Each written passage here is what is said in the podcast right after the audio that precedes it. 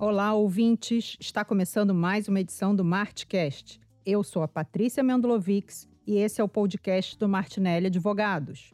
Aqui a gente traz especialistas para falar sobre o que está em alta no universo do direito e também traz as novidades que fazem diferença no dia a dia das empresas.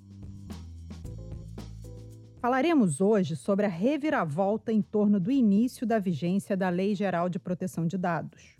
Muitos acreditavam que haveria prorrogação para 2021, até mesmo em razão dos efeitos da pandemia. Mas o Senado Federal decidiu no último dia 26 de agosto de 2020 que a vigência da LGPD se dará esse ano. E estamos na iminência da entrada em vigor da LGPD, o que será um grande desafio para as empresas.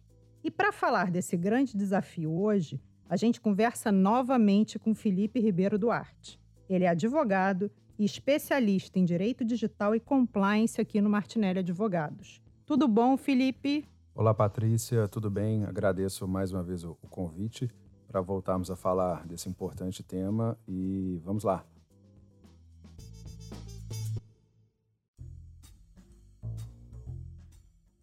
Felipe, no Martcast número 2, falamos sobre os desafios e pontos de atenção da LGPD no cenário de Covid. Mas ali havia uma perspectiva de prorrogação da LGPD.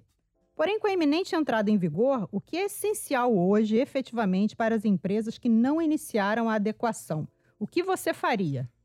Assunto difícil, né, Patrícia? Importante ao ouvinte recapitular o que conversamos no segundo Martcast, pois lá tratamos de forma sucinta de alguns pontos essenciais que certamente são relevantes agora. Porém, para aqueles que apostaram ou tiveram que apostar eh, em razão da crise na prorrogação da vigência, é importante, antes de tudo, não cair em falsas soluções milagrosas que são divulgadas, por, pois não há. É, o trabalho é longo, é técnico, exige acompanhamento e monitoramento contínuo por parte de toda a organização. É, não estamos falando de uma lei que um mero ajuste em termos contratuais é o suficiente e ela, inclusive, exige a comprovação das medidas adotadas. Mas, então, como diminuir alguns riscos diante dessa iminente entrada em vigor? Bom, talvez naquilo que te coloca em exposição imediata. Né? Vou explicar um pouquinho melhor. É, com a LGPD, as empresas precisam tornar acessíveis e transparente aos titulares informações sobre o tratamento, que é o uso em geral dos dados pessoais que são fornecidos por aqueles titulares em algum momento. Logo, um meio adequado de se proporcionar isso é garantir avisos e políticas de privacidade atualizadas e adequadas à realidade. Aqui temos, então, uma medida que pode ser priorizada nesse momento: atualizar os avisos de privacidade e a política de privacidade. Em complemento, definir, ainda que provisoriamente, o canal de atendimento a essas solicitações dos titulares, claro. É, um pouco ali do que é atribuído ao encarregado pelo tratamento de dados pessoais, ou DPO. Defina e torne esse canal acessível em seu site, porque é por meio dele que o titular poderá exercer alguns dos seus direitos. E claro, treinar, treinar a pessoa ou o time que será o responsável dentro da sua organização para poder receber aquela solicitação. Interessante, Felipe, que você mencionou que não é algo simples, né? É, e o que a gente tem visto aí mais agora, depois aí do dia 26, é anúncios de milagre, né? Exatamente. é a sua empresa LGPD, adequa em cinco passos e tal. E não é. É algo complexo, como muito bem falado no Martcast número 2, que envolve toda a companhia, envolve as lideranças, passa por treinamentos, né? Interessante. Agora vamos para as empresas, Felipe, que já iniciaram os trabalhos. O que, que essa mudança do prazo de vigência impacta nesse cronograma?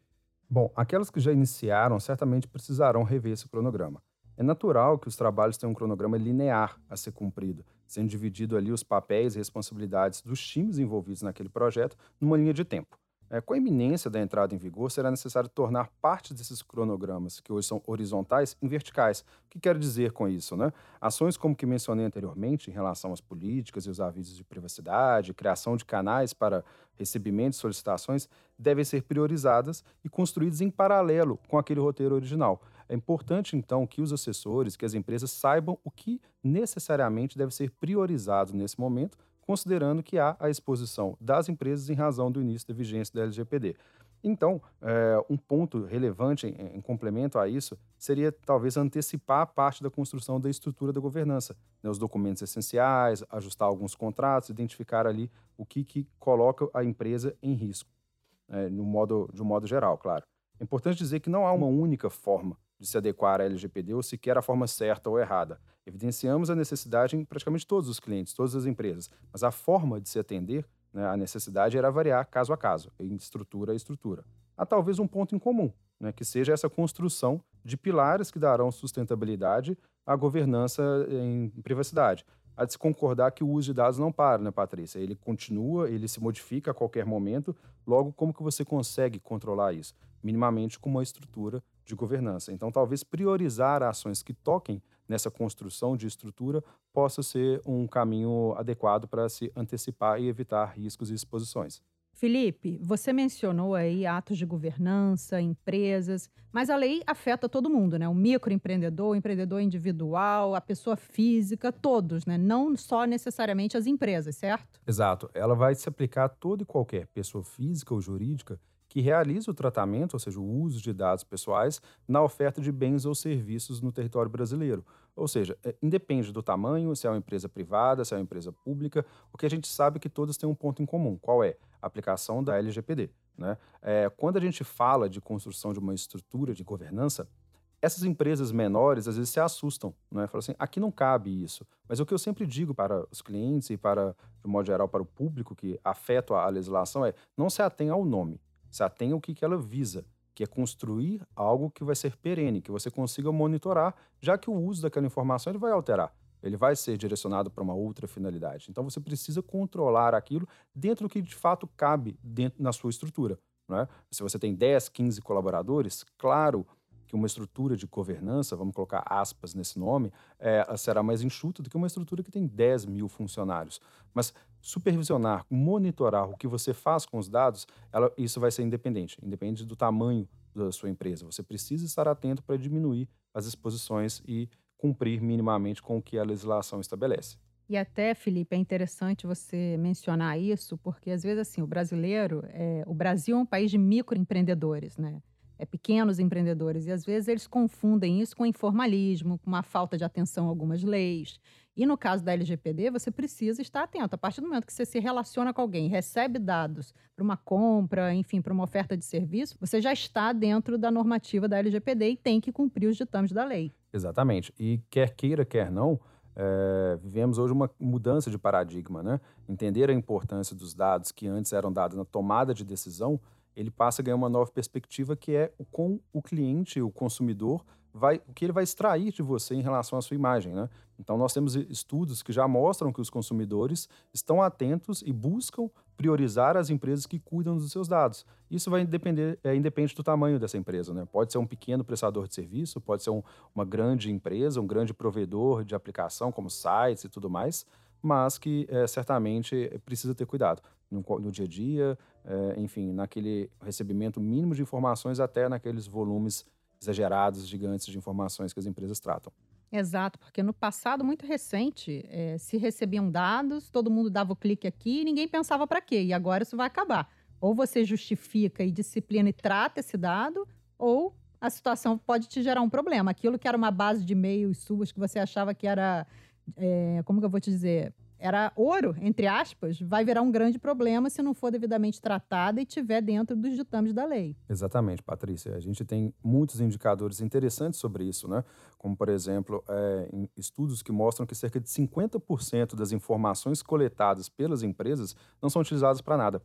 Então, é, qual que é o resultado disso? Um aumento de passivo, um aumento de informações que você precisa gastar para, em segurança, investir controle daquilo, só que se, com observando alguns princípios da legislação, como colete o menor número de informações necessárias, você vai coletar informações que de fato terão alguma destinação e não aquela coleta e veja depois o que vai ser feito com a informação. Né? Bom, a gente já está se encaminhando aí para o fim do programa. Então, para fechar, vamos falar das penalidades. Elas ficaram para agosto de 2021, correto? Isso, para alguns, já é motivo para relaxar. E para outros, não. Continuam como um ponto de preocupação.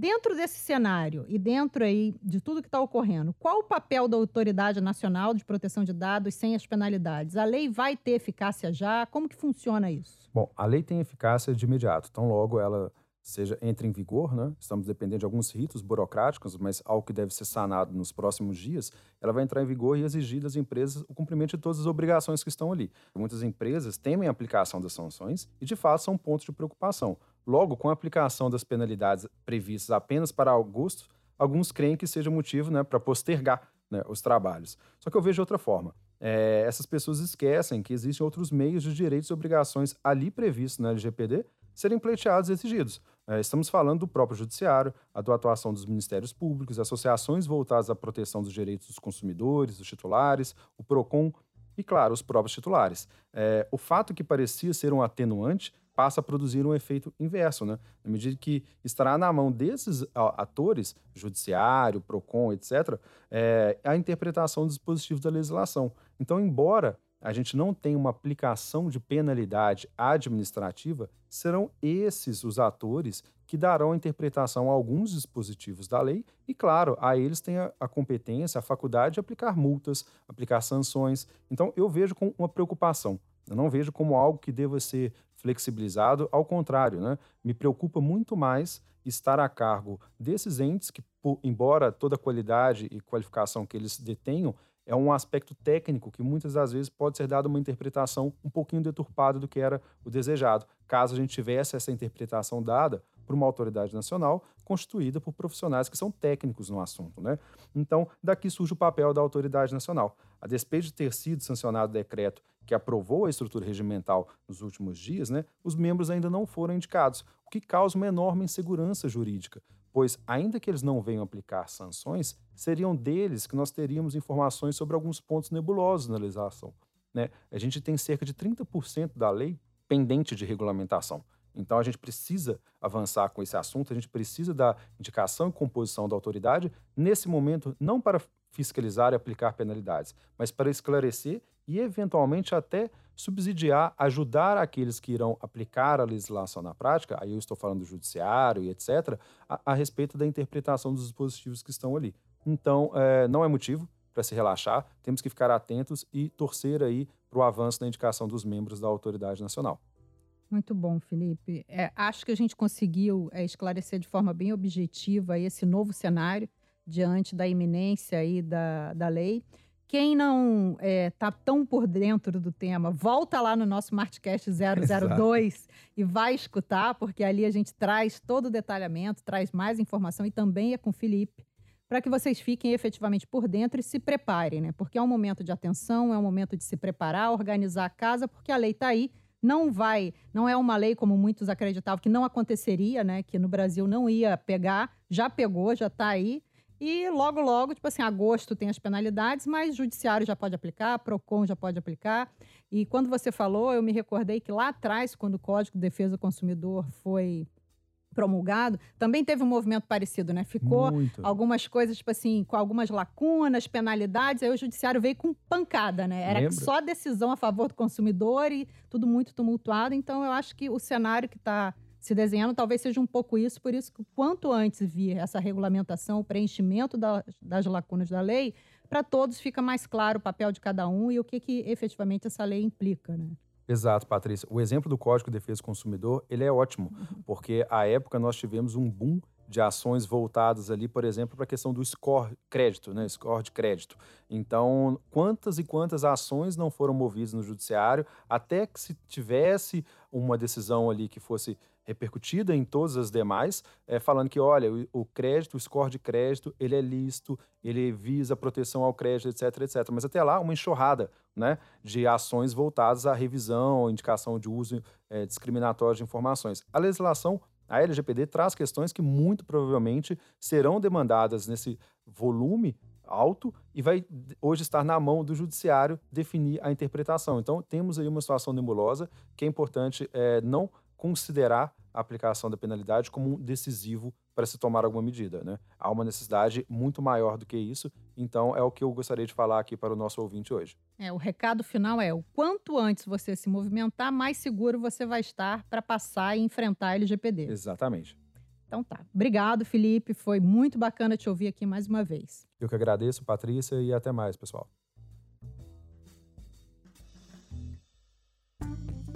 Essa edição do Martcast está chegando ao fim. Esse conteúdo vai estar disponível nas principais plataformas de podcast. Então não pense duas vezes antes de compartilhar esse programa com outras pessoas que têm interesse no tema. Lembrando que o Martcast 002 também foi sobre LGPD. Então volta lá e escuta para você ficar super por dentro do assunto. E acompanhe o Martinelli nas redes sociais, pois em breve estaremos lançando mais um Martcast.